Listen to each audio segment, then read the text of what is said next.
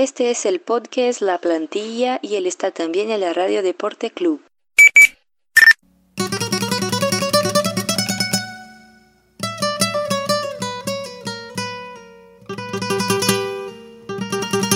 Bem-vindos! Salve, salve pessoal! Começando aqui mais um podcast La Plantilha. Aqui você sabe que é o seu canal com o Campeonato Espanhol, parceiro La Liga já chegando para falar da 27 rodada do Campeonato Espanhol. Mas antes te convido a seguir a gente lá nas nossas redes sociais, como sempre, no arroba Amplitude FC em todas elas: Twitter, Facebook, YouTube e Medium, onde a gente comenta bastante sobre futebol e passa sempre nossas impressões. Cara, te convido também a seguir a gente lá no site da HTE Esportes, onde nossos podcasts estão sendo vinculados por lá e também, é claro, do site da Rádio Esporte Clube, da REC. Smack Neto, meu parceiro, como é que você tá? Fala Nato, fala ouvintes do La Plantilha. É um, um, programa hoje especial, né? Um programa que a gente tá gravando aqui em meio a uma grande mudança no futebol espanhol que a gente vai comentar ao longo do programa. E sem mais delongas, vamos embora aí conversar que essa rodada pegou fogo. Com certeza, vamos nessa. Smack, já chegando aqui, cara, para nossa notícia da semana, cara, como você bem mesmo colocou aí na sua abertura, cara, é uma, uma movimentação importante aí no cenário do futebol europeu, cara. Santiago Solari não é mais o técnico do Real Madrid, Zinedine Zidane assume o cargo. Exatamente, Nato. Contrato até junho, junho de 2022 do Zidane, né? Portanto, próximo aí de três anos de contrato, pouco mais que isso. E é o, a volta dos que não foram, quase, né? O Zidane saiu antes do início da temporada, é, falando que o, o, clube precisava de mudanças, que ele não ia conseguir mais é, dar essas mudanças que o, o Real Madrid precisaria para continuar vencendo. Ele saiu, junto com ele saiu o Cristiano Ronaldo. É, houveram algumas pequenas mudanças, como a chegada do Courtois, por exemplo, a chegada do Mariano, enfim. Mas a temporada do Real Madrid não é satisfatória, como a gente vem falando ao longo dos programas, muito longe disso. E veio o Lopetegui, não se firmou, veio o Solari, teve um começo bom, mas depois caiu e agora o Zidane vem aí para fazer uma reestruturação. Vamos, vamos ver o que é que acontece, né, com o Zidane. Eu acho que Nessa temporada não dá para esperar muita coisa. Primeiro porque o Real Madrid não tem chance mais de título, basicamente, em nenhuma das competições. E por outro lado, vamos ver como é que o Zidane usa esse tempo aí que tem para reestruturar o elenco, é, pensar quem fica, quem ele não vai querer, enfim. Eu acho que a gente pode falar um pouco mais aprofundado quando a gente for falar do Real Madrid, do jogo do Real Madrid contra o Valladolid. Mas é, de início, assim, eu acho que o Real Madrid fez uma contratação tentando corrigir o erro. Eu acho que eu enxergo dessa forma. Corrigir o erro de não ter dado ao Zidane é, a moral para ele efetuar as mudanças que ele queria ou que pensava ser necessário no, no final da temporada passada. Eu acho que o Florentino tá fazendo uma espécie de correção de rota aí. Beleza, Smack. Então a gente vai entrar nesse assunto aí mais pra frente, cara. Quando a gente chegar aí para comentar a respeito da rodada do Real Madrid, a gente entra mais a fundo a respeito dessa, dessa, desse novo retorno do Zidane aí, o Santiago Bernabéu, o Smack. Mas a gente já começa pelo jogo da sexta-feira, mano, que teve aí o Atlético de Bilbao empatando com o Espanhol em casa, cara.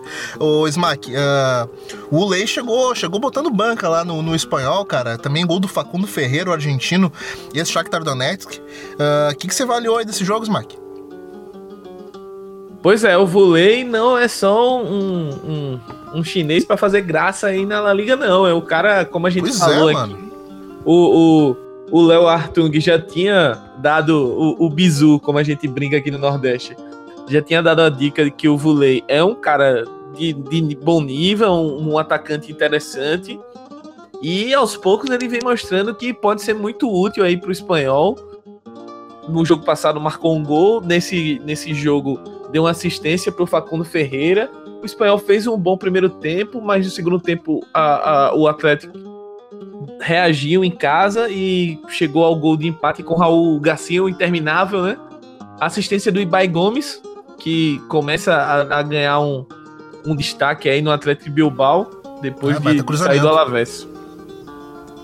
Verdade, fez um baita cruzamento aí, cara. Uh, pois, Mac, ainda em perspectiva de, de, de sair daí da, da zona de rebaixamento e aproximação, cara, você acha que, que o, Atlético, o Atlético Bilbao definitivamente deu adeus aí, cara, segunda divisão? É, eu acredito que o Atlético ele tá numa zona um pouco confortável. Eu acho que nove pontos abriu. É, tanto o Atlético quanto o Espanhol, curiosamente, né? Os dois chegaram aos 34 pontos com um empate nessa rodada. E a briga lá embaixo tá um perde-ganha muito grande, né? Eu acho que a partir do Valladolid ali tá aquela zona de, de perigo, de briga de foice. Aí o Levante tem um, um colchãozinho de 4 pontos pro Valladolid, 30 pontos. Eu acho que tá um pouco mais tranquilo, apesar da fase do Levante não ser das melhores. Mas acho que até o, o Levante aí tá, tá, ainda tá tem um certo perigo. Para frente eu acho mais difícil. Eu acho que teria que vir uma sequência muito grande aí de resultados ruins para Eiba e Espanhol, ou aliás, Espanhol e Atlético Bilbao se preocuparem demais com esse rebaixamento. Eu acho que agora é tentar levar um campeonato tranquilo. Quem sabe aí buscar uma arrancada para a Liga Europa é complicado, mas ainda é possível. Seis pontos da zona, que é o que é o Sevilha, que é o sexto colocado ainda dá. Ainda dá. Pois, Mike, a gente falando aqui dos asiáticos que estão chegando e estão botando banca aí no Campeonato Espanhol, vamos para mais um, cara, porque o Alavés empatou em casa com essa equipe indigesta do Eibar, cara. O Eibar joga muito bem dentro de casa, mas fora de casa também está se tornando indigesto. E Nui cada vez mais à vontade, o Smack, fazendo gols, um a um, Alavés e Eibar. Pois é, o Inui a gente elogiou bastante e é, quando ele saiu, quando ele saiu do, justamente do Eibar para ir pro Betis, a gente elogiou e falou, pô, boa contratação do Betis, é um cara que vem para ir lei pra... do ex, né, cara? Exatamente, a lei do ex ela nunca falha, né? Mas o, o Inui chegou no Betis com a panca ali de ser talvez um substituto pro Fabian Ruiz, ser um cara ali dinâmico que desse o dinamismo ao meio campo do Betis, acabou não se firmando. E aí no meio pois da é, temporada foi para o né, Alavés. Dois Exato. nomes que eu, vi, que eu vi aí, tanto o Nui quanto o Budebos, né, cara, que acabou indo pro Celta. Os dois não corresponderam Exato. aí na, na, chegada do Betis. Exato. O, o, o, o Betis ele tem o, o, a sua forma de jogar ali bastante específica, né? Com o Setien, e às vezes alguns jogadores têm um pouco mais de dificuldade de adaptação. Acho que talvez tenha sido o caso de ambos os jogadores. Mas o Inui foi pro Alavés e substituindo justamente o Ibai Gomes, que a gente citou no, no jogo anterior, é, ele começa a engrenar e ser importante para a equipe, tá marcando gols, tá dando assistências. Mas um cara que eu queria destacar muito nessa campanha incrível é o Johnny. É um cara que está sendo muito, muito crucial aí pro Alavés se manter nessa briga por, por competições europeias, brigando por vaga até na Champions. Acho que o, o Alavés deve a sua grande temporada até agora bastante ao Johnny e também ao Ibai Gomes, que já não tá mais na, na, equipe, mas até o meio da temporada ali era peça fundamental. E grande campeonato do Alavés. Eu acho que a gente tem que exaltar bastante o trabalho do Abelardo. É uma equipe que se defende muito bem e tem sido bastante eficiente no ataque. É verdade, cara. Ataque aí bem eficiente. Pois, Mike, por falar em ataques eficientes e defesas também, e, também eficientes, vamos pro próximo jogo aí, cara, porque o Atlético de Madrid venceu em casa aí o Leganês. Acompanhei o primeiro tempo, cara. O Atlético de Madrid, a gente, a gente nota que poupou alguns jogadores aí para o confronto da, da, da, Champions League, mas um primeiro tempo muito fraco do Atlético de Madrid, bem apagado. Alguns jogadores uh, não deslancham com a camisa do, do Atlético de Madrid, exemplo de Kalinic, que infelizmente não emplaca. Uh, mas aí no segundo tempo, algumas movimentações do, do, do Simeone, como, como a saída do próprio Griezmann para ser poupado para esse jogo, a entrada do Saul, que acabou fazendo o gol de pênalti. Mas, Osmar, o que você viu desse jogo aí, cara? Pois é, eu acho, eu enxerguei muito parecido contigo. Achei que foi um jogo bastante amarrado, um jogo complicado para o Atlético. A gente sabe que o Leganês tem na defesa a sua principal virtude ali. E ao mesmo tempo o Atlético não poupou vários jogadores, né? Rodou bastante o elenco. É, veio com a escalação bastante alternativa, digamos assim, apesar da presença do Griezmann, como tu citou, mas saiu no segundo tempo. Mas aí nomes como o, o Vitolo, como o Solano, o próprio Savic, que são caras que não estão sendo titulares, mas foram utilizados na partida, o Kalinic também. E a equipe ainda assim venceu, né?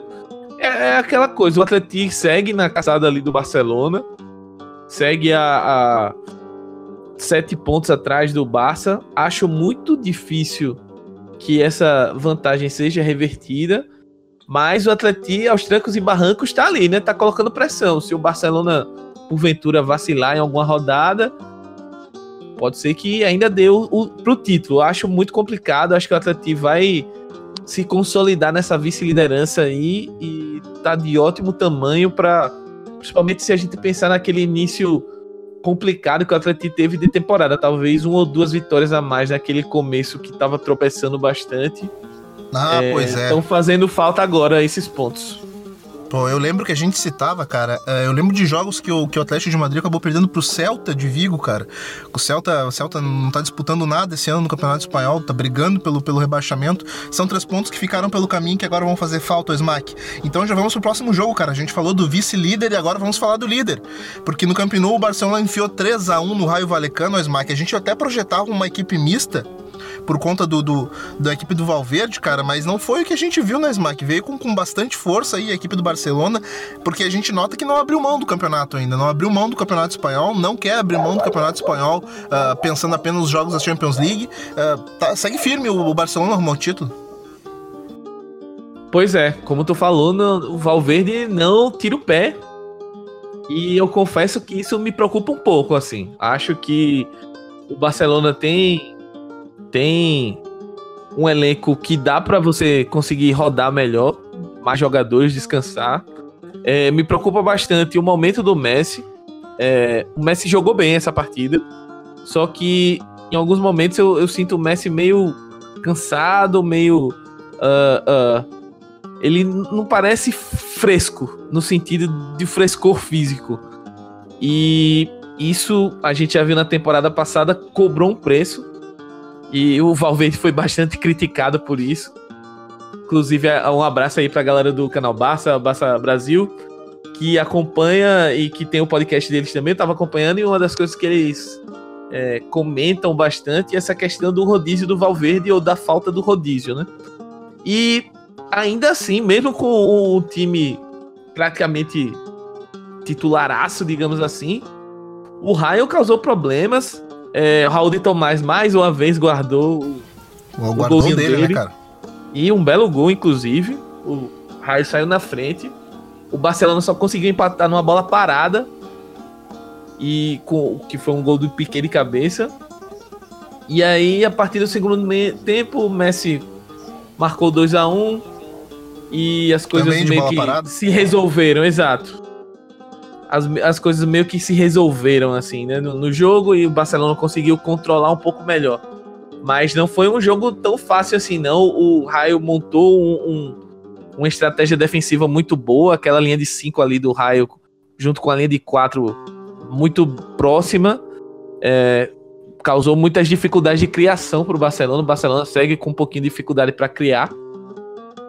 Mas segue vencendo, né? Eu acho que uma coisa de time campeão, principalmente em, em campeonatos de pontos corridos, é isso. Algumas vezes você não joga tão bem, mas ainda assim você consegue vencer. Isso faz muita diferença quando chega o final do campeonato. Quando você joga mal e consegue vencer, isso faz diferença. Agora, lembrando que na Champions são jogos eliminatórios, é outro tipo de, de campeonato e muitas vezes um dia ruim pode acabar com tudo. Eu acho que é isso que preocupa o torcedor do Barcelona, pensando no, numa, numa rodada de Champions mais profunda. A gente vai ter agora, essa semana, o jogo contra o Lyon.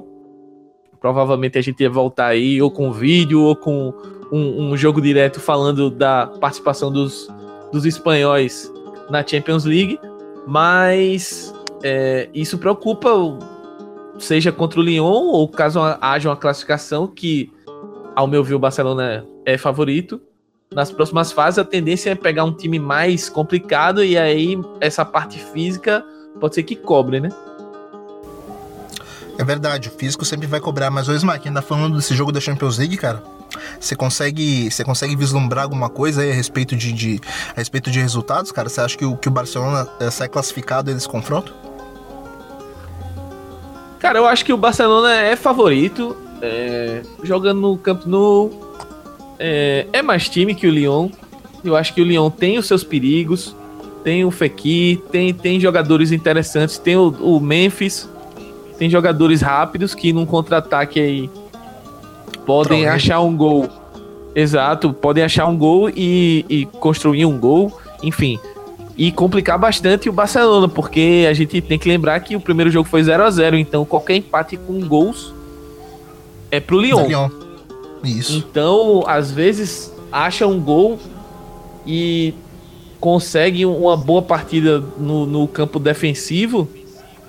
O Bar vai passando o tempo, o Barcelona vai ser obrigado a deixar mais espaços e o crime pode acontecer, né? Mas ainda assim eu acredito que o, o o Barça é mais time e deve, deve levar essa eliminatória aí. Pois é, cara, a gente passou aí pelo jogo do Atlético de Madrid, esqueci de te perguntar, Smack. E o Atlético na Champions, cara? Você acha que, que, que tá morta a cobra ou você acha que a Juventus ela vai vir para cima e o Atlético, o Atlético como um time que sabe se defender, vai, vai segurar a bronca? Pois é, como eu falei no, no podcast no La Plantilha sobre as oit o, o, os jogos de ida ali da, das oitavas da Champions, eu acho que o Atleti tem muita possibilidade de classificação. Acho que é o favorito hoje, dá para dizer isso. Só que eu não, não, não se descarta a Juventus por causa desse favoritismo. É, é uma equipe muito forte, é uma equipe que foi montada para esse momento de Champions, esse momento decisivo. Trouxe o Cristiano Ronaldo para esses momentos. É claro que por mais que a gente diga que o Cristiano Ronaldo decide, que é matador, etc. Mas a gente sabe também que ele tinha uma engrenagem no Real Madrid e outra agora na Juventus. Até o modo de jogar dele tá sendo diferente um pouquinho com o Alegre. Então, é, talvez não seja um fator tão desequilibrante o Cristiano Ronaldo. Não sei. É pra gente acompanhar, mas eu acho que o Atleti tem experiência na competição, é um elenco que já jogou, já passou diversas vezes por esse tipo de situação, de ter que se defender os 90 minutos e conseguir fazer isso com maestria. E uma vantagem de 2 a 0 Se você marcar um gol, a Juve teria que marcar 4. Então complica demais. A Juve vai ter que fazer um jogo muito, muito perfeito para superar esse Atlético. Perfeito, Smack. Então voltamos então para a La Liga. Cara, uh, Getafe acabou vencendo, cara, 2 a 1 o nosso Ruescão da Massa, cara. Que jogador interessantíssimo esse, esse Juan Mata, o, o Jaime Mata, o, o Smack. Se não tem gol dele, tem gol do Molina, cara. Que jogador interessante esse, né, cara? Vai ser disputado a tapa aí pelos grandes do, do futebol espanhol e europeus. Cara, muito interessante como o, o Mata chegou na La Liga e vem sendo um dos destaques do Retafe aí, como tu falaste. Ele e o Molina estão fazendo uma dupla de, de ataque espetacular. Mata guardou dois gols. Uh, vem, vem marcando gols ou dando assistências. E o Retafe do Bordalás tá que tá, né? A gente falou muito no, na prévia de temporada e até no começo do campeonato que a questão do Retafe era muito mais é, eficiência no ataque, a hora que a equipe encaixasse um, uma sequência eficiente no ataque, provavelmente iria deslanchar, porque o time é muito forte defensivamente. E Grande surpresa do É isso que, e, e, e, principalmente em 2009, o time engrenou. E tá numa arrancada sensacional aí. Tá se consolidando na quarta posição. Tá aqui com 45 pontos, abriu 4 do Alavés, 5 pro Sevilha tá conseguindo manter essa toada aí. E é, é um grande, grande candidato aí para Champions, o que seria incrível, inclusive para os haters de Pepe Bordalás, que não curtem muito o estilo dele um pouco mais defensivo, mas que vem se mostrando extremamente eficiente, como o, o Retafe marca a bola, os jogadores atacam bem a bola e conseguem ter uma transição ofensiva muito, muito interessante. Quanto ao Ruescão, é, foi um bom jogo do Ruesca, eu acho que é, se a gente pensar no adversário que o Ruesca está enfrentando, depois de tudo que eu falei sobre o Retafe, eu achei que foi um bom jogo do Ruescão. E para mim segue vivíssimo aí na luta contra o rebaixamento. É, tá, tá quatro pontos aí do Vila Real, que é o primeiro fora da zona. Então, assim, vitória, a né, distância né, para a distância que era de três foi para quatro, não aumentou tanto assim na última rodada e ainda tem muito jogo pela frente. Eu acredito ainda que o Roescão pode. Não vou cravar aqui uma, uma, uma salvação, mas cravo que briga até as últimas consequências aí para evitar a queda. Pois é, e, e, a vizinhança, a vizinhança tá ajudando o Ruescão da Massa, né, o Smack? Porque o Celta de Vigo ele perdeu em casa pro Betis, cara. 1 a 0 uh, ah, Cara, uh, Celta de Vigo, eu não consigo enxergar mais uh, possibilidade de deixar de não cair esse ano, cara. Muito pelo que vem produzindo, muito pela, pelo que a gente vê da equipe, cara. A gente vê uma equipe desesperada em campo, a gente vê uma equipe que, que, que, que, que sua para fazer as coisas e as coisas não dão certo, Smack. Mas aí, cara, foi mais uma derrota em casa. E dessa vez pro Betis. 1 a 0 Exatamente, Nato. Tu definiu muito bem. A gente vê uma equipe desesperada, desnorteada mesmo com a questão de, de da briga contra o rebaixamento. E quando você tá na. É o que eu falei em alguns programas anteriores, quando você tá nessa situação da areia movediça, sua perna pesa mais, é, você não arrisca tanto porque você não quer entregar, não quer ser o vilão, então você não consegue driblar ou você não consegue é, fazer uma jogada, um passe mais vertical, você já teme, você prefere tocar de lado. E isso tá fazendo com que o Celta tenha dificuldades. Fora isso, para além disso, a equipe se defende muito mal, muito mal. E para quem tá brigando contra o rebaixamento, se defender mal é um pecado capital, assim. É um time que toma muito gol e, e toma gols. Nossa, é, é, foi 1x0 pro Betis, mas poderia ter sido mais.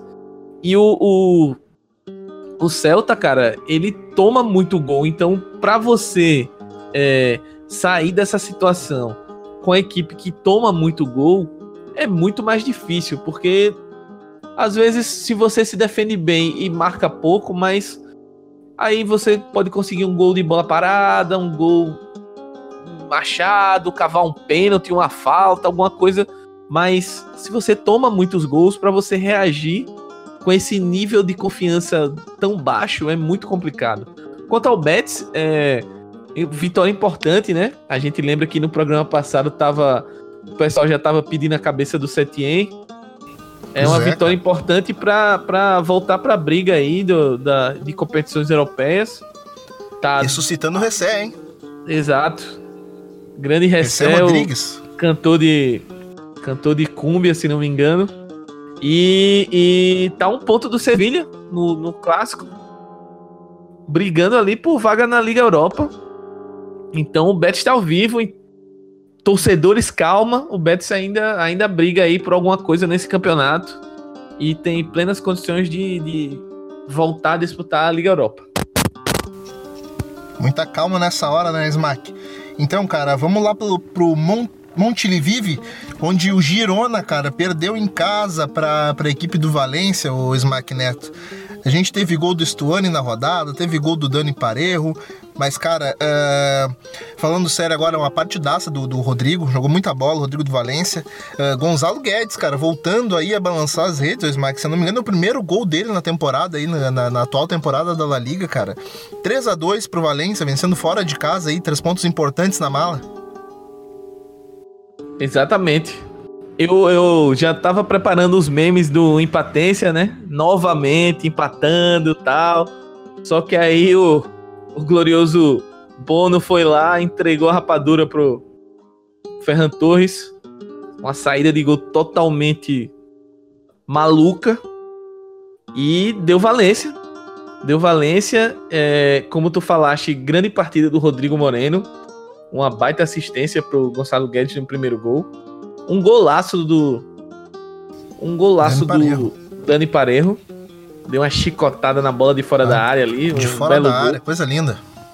E o Stuane, cara, é, não tem muito o que a gente falar, né? O, o, cara cheira, fede a gol. Mais um gol do Stuane. Se consolidou aí na gols. terceira posição dos Petites. Né? Exato, 16 gols. Tá um só atrás do Soares.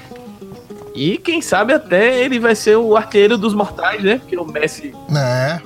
É um absurdo. Tá brigando ali na, na pelo petite mor dos mortais do campeonato. Vamos ver até onde o Stuani vai. Eu acho que. É, é ele já estaria em segundo, né? Fase... Ele já estaria em segundo caso o Soares não fizesse gol nessa rodada. Exatamente. É, é, o, o Girona passou uma fase complicada aí. A gente lembra, passou de, de 10 jogos ganhou apenas 3 pontos. A gente se preocupou um pouco aqui com o Girona. Ainda temos que nos preocupar um pouquinho, mas eu acho que o Girona é, voltou a dar sinais que vai, vai fazer uma reta final de campeonato tranquila e não vai ter que se preocupar muito com rebaixamento, não. Acho que apesar da derrota, o Girona tem pontos positivos. Quanto ao Valência, é, o Valência deu uma reagida muito boa aí no, no campeonato. É mais um que tá um ponto aí da, da zona de Liga Europa. E ainda tem dois títulos na temporada para disputar, né? Ainda tem a Liga Europa, que a equipe segue na briga. E tem a final da Copa do Rei contra o Barcelona, que, dependendo do, do momento da temporada, de como tiver as duas equipes, eu, eu não duvido, não, não tiro o Valência do, do páreo, não. Acho que com o Rodrigo Moreno voltando a jogar bem, o próprio Parejo voltando a, a, jogar bem, tá mais vivo no jogo, como a gente brincava que ele tava meio morto. O Parejo tá mais vivo. É, o Gameiro tá, tá querendo calar minha boca, jogando melhor ali. O próprio Gonçalo Guedes, quem sabe esse gol não dá uma confiança maior para o, o restante da temporada dele. Então vamos, vamos acompanhar esse Valência aí que parece estar crescendo nesse momento da temporada, né? Crescendo no momento certo, cara. Assim como o que aconteceu lá no Ramon Sanches Pizjuan, o Smack.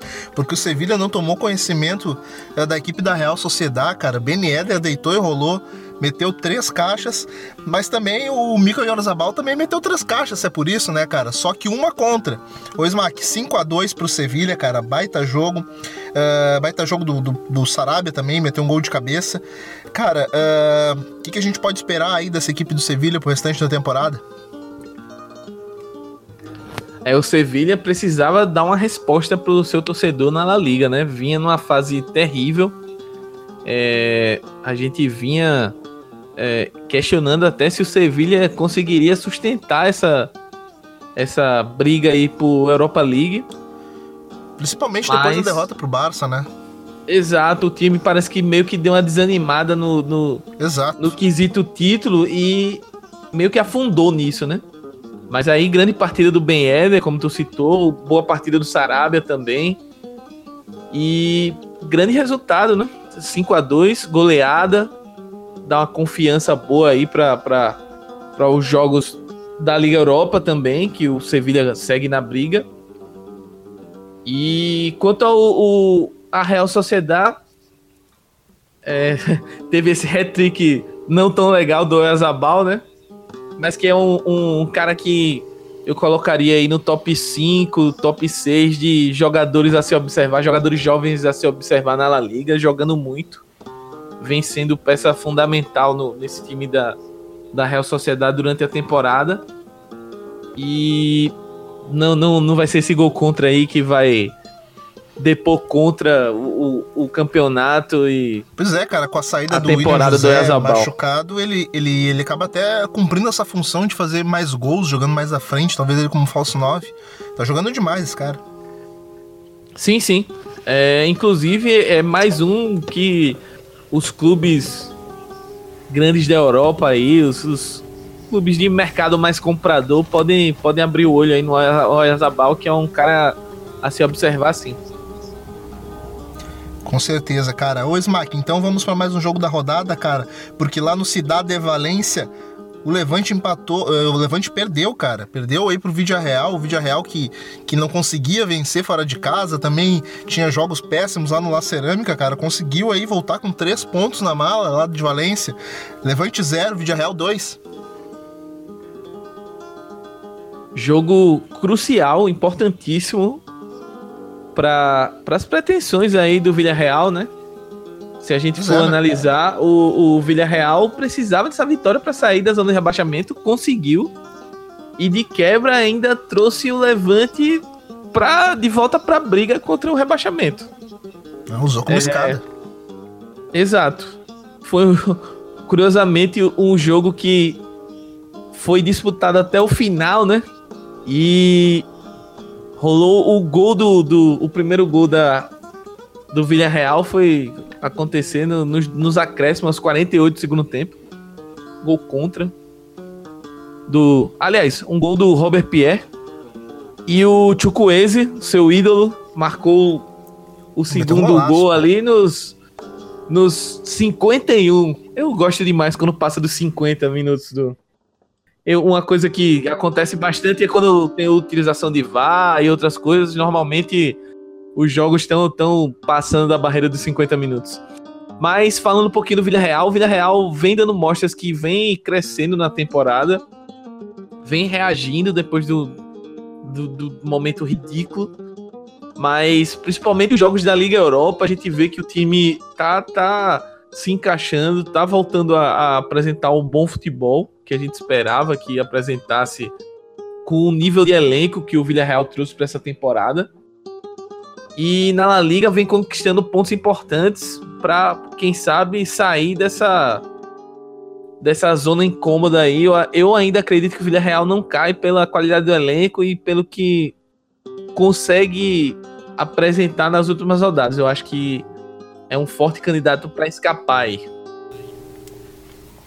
Pois é, cara, o vídeo real aí precisa batalhar para escapar da, da, zona de rebaixamento. Pois, Mark, então vamos fechar então a, a 27 rodada, cara, com o último jogo aí da rodada, o Smack. Valladolid 1, Real Madrid 4, cara, mas quem olha o resultado não vê o quanto o Valladolid pressionou a equipe do Real Madrid, cara. O que, que você viu desse jogo aí, Smack? Exatamente, principalmente no primeiro tempo ali, foi um Deus da cuda pro Real Madrid. Péssima partida. Péssima. Festival de gols anulados. Festival de gols anulados, vá, teve até a, a, a, polêmica do, da consulta do VAR e a televisão mostrou a sala do VAR vazia e depois anulou o gol do, do Valladolid. Depois foi explicado que o, o VAR ficou numa central, na central em, e a central do VAR, na hora de, da filmagem, filmou uma sala que tava vazia, não a sala que tava o pessoal atuando. Foi engraçado, assim. Rendeu alguns memes.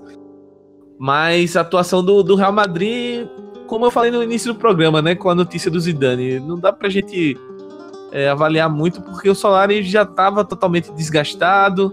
É um cara que assumiu o time num período complicado do Lopetegui deu oportunidades a alguns jovens, principalmente eu acho que o grande mérito dele foi entender que o Vinícius Júnior precisava ganhar minutos nesse time e o Vinícius correspondeu até o momento que dentro do limite do Vinícius, obviamente, que é um cara que está se formando ainda, mas acho que o Solari teve alguns méritos, porém ele não ao meu ver, ele não se formou ainda como treinador. Pode ser que no futuro ele seja um bom treinador, principalmente no aspecto tático, né, no aspecto de enxergar o que está acontecendo no jogo e tentar fazer ajustes com o time. Eu acho que ele não teve essa habilidade. Eu acho que ele não teve a habilidade também de rodar o elenco. O Real Madrid, por exemplo, no jogo contra o Ajax, por mais mal organizado que o time tivesse, eu achei que o time também estava sem perna.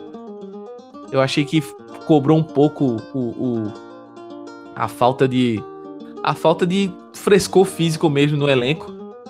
E isso tudo somado, acho que ele não, com os resultados ruins acabou não resistindo, né?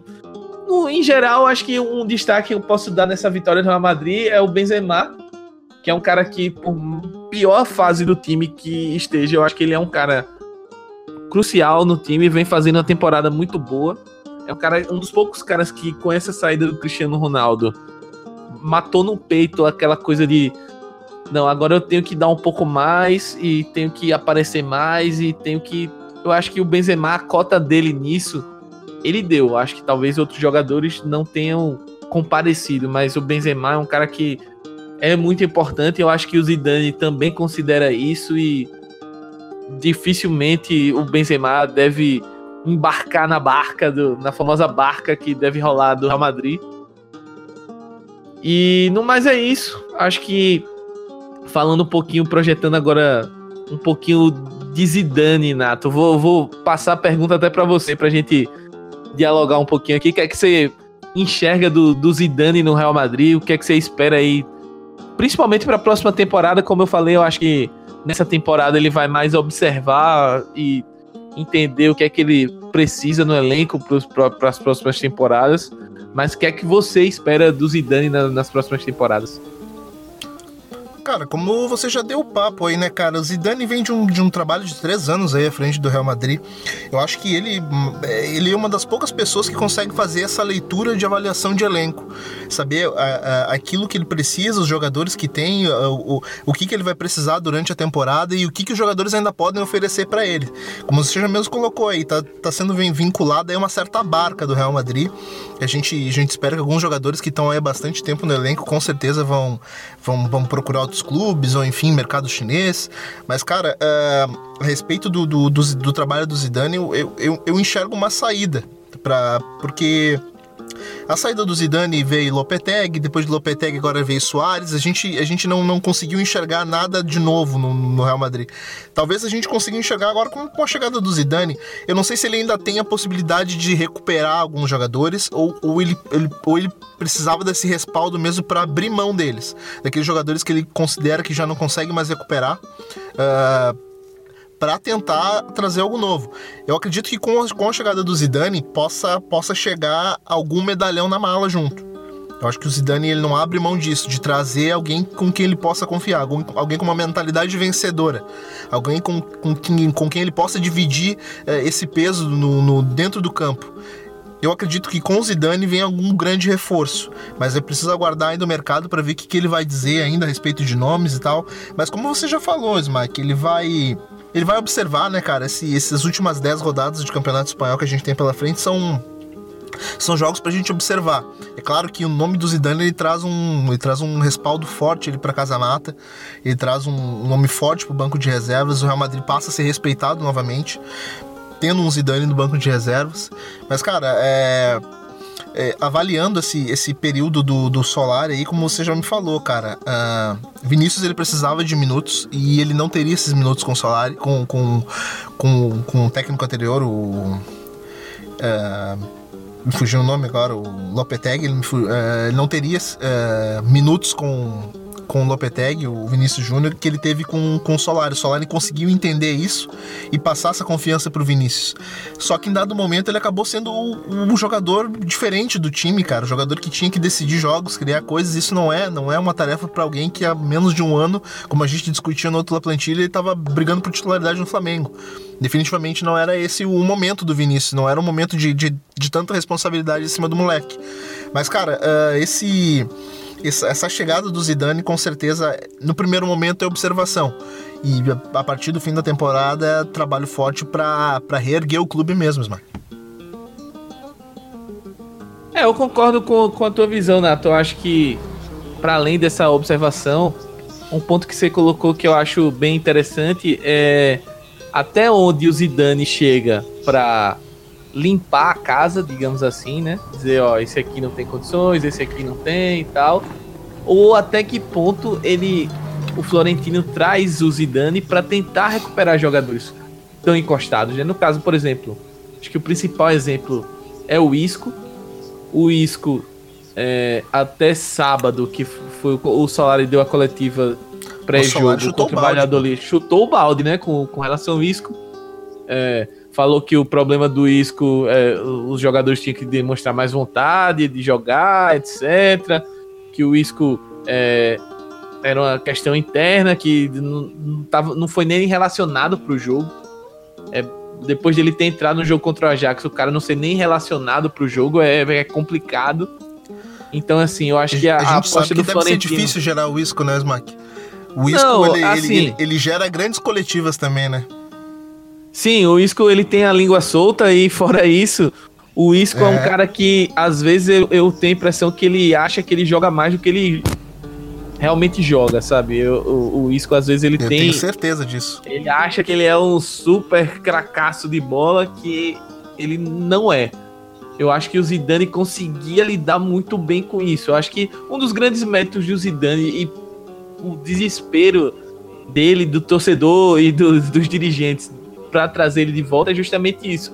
Como ele consegue lidar com os egos, com o, o, um clube do tamanho do Real Madrid, ele melhor do que ninguém conhece o Real Madrid, jogou em grandes times e passou também por situações muito complicadas. A gente lembra que a gente lembra dos Galácticos tal, acha que era as mil maravilhas, mas tiveram momentos complicados que o Zidane estava no, no, clube também. Então ele conhece muito bem o Real Madrid de, de cabo a rabo nesse sentido.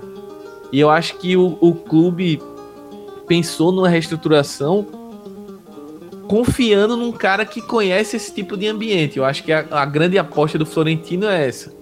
Dele entender quem pode e deve ser recuperado, que eu acho que colocaria aí os dois principais casos que eu enxergo de futebol que caíram demais depois da saída do Zidane e que eu acho que o Florentino gostaria de recuperar, que é o Isco e que é o Asensio. São dois jogadores que caíram muito. E por outro lado, nomes como, por exemplo, são Bale... jogadores que, que é que são jogadores que a seleção espanhola também depende, né, Smack? São exato, jogadores muito exato. grandes para jogadores... serem escanteados. E assim, é, só mais um, um detalhe que vale a gente sempre lembrar. O Real Madrid, ele, por mais que ele seja um clube que ele busque as estrelas, ele queira os grandes jogadores mundiais, etc. O Real Madrid e o Florentino Pérez sempre deixaram claro que a ideia é fazer um Real Madrid cada vez mais espanhol. É, eles entendem que a Espanha tá no topo do futebol do mundo e tem muitos jogadores de qualidade e que o Real Madrid consegue atrair e atrair, formar e, e grandes jogadores para o seu elenco. E o Florentino Pérez pensa isso, né? Quer um Real Madrid com espanhóis, com bandeiras espanholas. Eu não sei se isso é uma visão de mercado no sentido de ter uma identificação do clube com a Espanha, se é uma é, coisa. Uma visão política, né? Um atar, uma visão política, enfim. Eu sei que é, tem isso no clube, a gente não pode negar, não pode deixar isso de lado na construção do elenco. E que talvez é, caras como o Isco e o Asensio tenham mais espaço novamente com o Zidane, justamente por isso também. Eu acho que para além da, da aposta técnica, tem uma coisa de. Não, a gente tem que ter as bandeiras espanholas dentro do elenco e, e é assim que o Real Madrid se construiu o Real Madrid. Eu acho que parte muito disso também. Por mais que seja um time de, de Stefano, de Zidane, de. Enfim. Mas sempre houveram bandeiras é, é, espanholas no, no time, né? O Traguenho, Raul, Hierro, é, Sérgio Ramos hoje, enfim, Cacilhas. Cas sempre, sempre, o, sempre o Real Madrid é, mesclou esse tipo de coisa. Eu acho que é importante ter em mente que o Real Madrid também busca isso. Então não adianta achar que o Real Madrid vai fazer um, um, um Arsenal das antigas que ou o Inter de Milão que chegou a escalar 11 estrangeiros no, no mesmo time. Eu, eu acredito que isso é muito difícil. Acho que o Zidane chega para recuperar também o moral desses jogadores espanhóis que estavam meio escanteados ali com o Solari. Pois é, cara, uma partida para dar moral aí, quem sabe na próxima rodada, o Smack, quando o Real Madrid vai pegar em casa o Celta de Vigo, cara. Esse Celta de Vigo esgualepado, que a gente já cansa de citar aqui, cara, desesperado, é, jogando muito mais no emocional do que, do que, do que muito mais no tático, talvez. O Smack. Também a gente tem um confronto interessante lá no País Basco, que é o confronto dos Atléticos, né? Atlético de Bilbao e o Atlético de Madrid no sábado. Uh, Deixa eu ver que mais jogos interessantes a gente tem aqui uh, na próxima rodada. A gente tem o Valência, cara, recebendo aí a equipe do Getafe, o Smack. Jogão, hein? Jogaço, esse Valência e Retafe eu ia, ia até comentar contigo agora. Acho que junto com o Betis e Barcelona são os dois jogos da rodada. É, dois jogaços, jogaços mesmo, pra gente ficar, prestar atenção no domingo. E só um detalhezinho sobre esse Real Madrid e Celta. Coitado do Celta, né? Celta tá nessa luta aí desesperada para sair do rebaixamento. Aí o Real Madrid nessa draga incrível. Aí na hora que o Celta vai pegar o Real Madrid, o Real Madrid troca de técnico, traz o Zidane com apoio da torcida. Imagina o clima no Bernabéu, a volta do Zidane, etc, a festa que vai estar. Tá. É, é complicado pro Celta. O Celta tá tendo uma missão bem difícil nessa reta é, final cara. do campeonato. Eu vou parafrasear o Ale Oliveira, cara. Chovendo Amaral, cai Rodrigo Hilbert em cima do em cima do Celta de Vigo, Smack. Cara, jogão aí também que a gente tem o Betis, cara, jogando em casa frente ao Barcelona. Será que o Kik Setien vai conseguir repetir o jogo da, da, da, o jogo que fez lá nos, no, na primeira no primeiro confronto deles, Smack? É, vamos, vamos esperar aí, né? Eu acho que é uma promessa de um grande confronto. Vamos ver como é que o Barcelona vai sair da, da Champions, né? Vamos ver como é que o Barcelona vai deixar a Champions, se vai classificar ou não, como, o quanto isso, às vezes o jogo termina 0 a 0 vai para uma prorrogação que cansa mais jogadores, talvez tenha que poupar, tudo isso a gente tem que levar em consideração. Mas eu acho que o Betis tem plenas condições em casa de, de dar trabalho e fazer um belo jogo de futebol. Acho que para além do resultado, esse jogo a gente tem que acompanhar porque o primeiro jogo no Camp Nou foi fantástico, assim, né, de qualidade de jogo. E a volta no Vila Marim tem tudo para ser do mesmo nível. Eu acho que não, não necessariamente com a quantidade absurda de gols que teve no primeiro jogo, mas com a, como qualidade mesmo, como espetáculo. Acho que para quem gosta de futebol não pode perder esse jogo.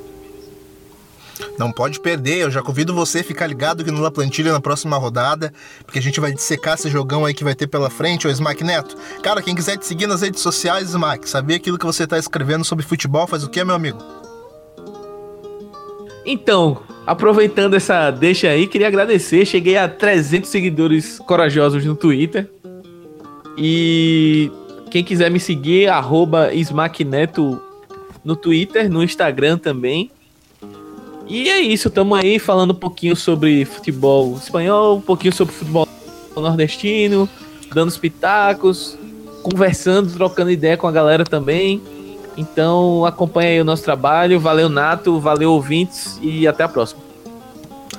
Até a próxima, Smack. Já te convido, cara, a seguir a gente lá nas nossas redes sociais também, cara. No Amplitude em todas elas. Twitter, Facebook, YouTube Medium, onde a gente comenta bastante sobre futebol. Também dá uma chegadinha lá no site da REC, como eu te pedi no início. Site da REC, da Rádio Sport Clube e também nossos parceiros da HTE Esportes, onde nossos podcasts estão sendo vinculados por lá também.